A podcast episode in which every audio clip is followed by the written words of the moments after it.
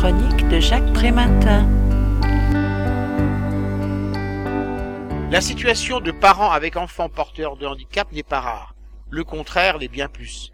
C'est le cas de Véronique Poulain qui nous décrit, dans les mots qu'on ne me dit pas, une enfance marquée par la surdité complète de son père et de sa mère. Récit cocasse et émouvant à la fois, rempli d'humour et de tendresse. Toute petite, l'auteur ne se formalise pas d'avoir des parents malentendants. Elle les présente comme tels à tous ceux qu'elle croise. Le regard stigmatisant qui pèse sur eux la fait vite changer d'avis. C'est vrai que ses parents ne passent pas inaperçus. Privés de toute audition, ils ne peuvent ni moduler ni placer leur voix. Se calquant sur une langue de signes privilégiant le visuel et allant à l'essentiel, leur syntaxe orale n'intègre ni métaphore, ni article, ni conjugaison. Peu d'adverbes ou de proverbes, pas de jeu de mots ou d'implicite.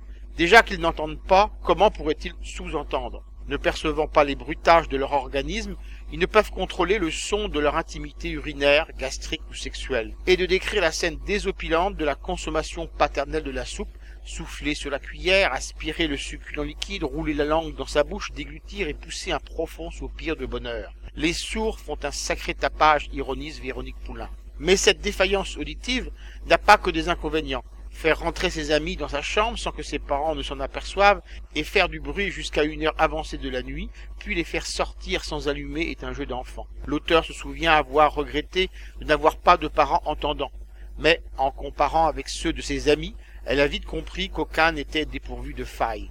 Et si elle les a détestés et rejetés, elle les a aussi adorés et admirés. Aujourd'hui, elle en est fière et elle veut qu'ils le sachent. Je rappelle le titre de l'ouvrage, Les mots qu'on ne me dit pas.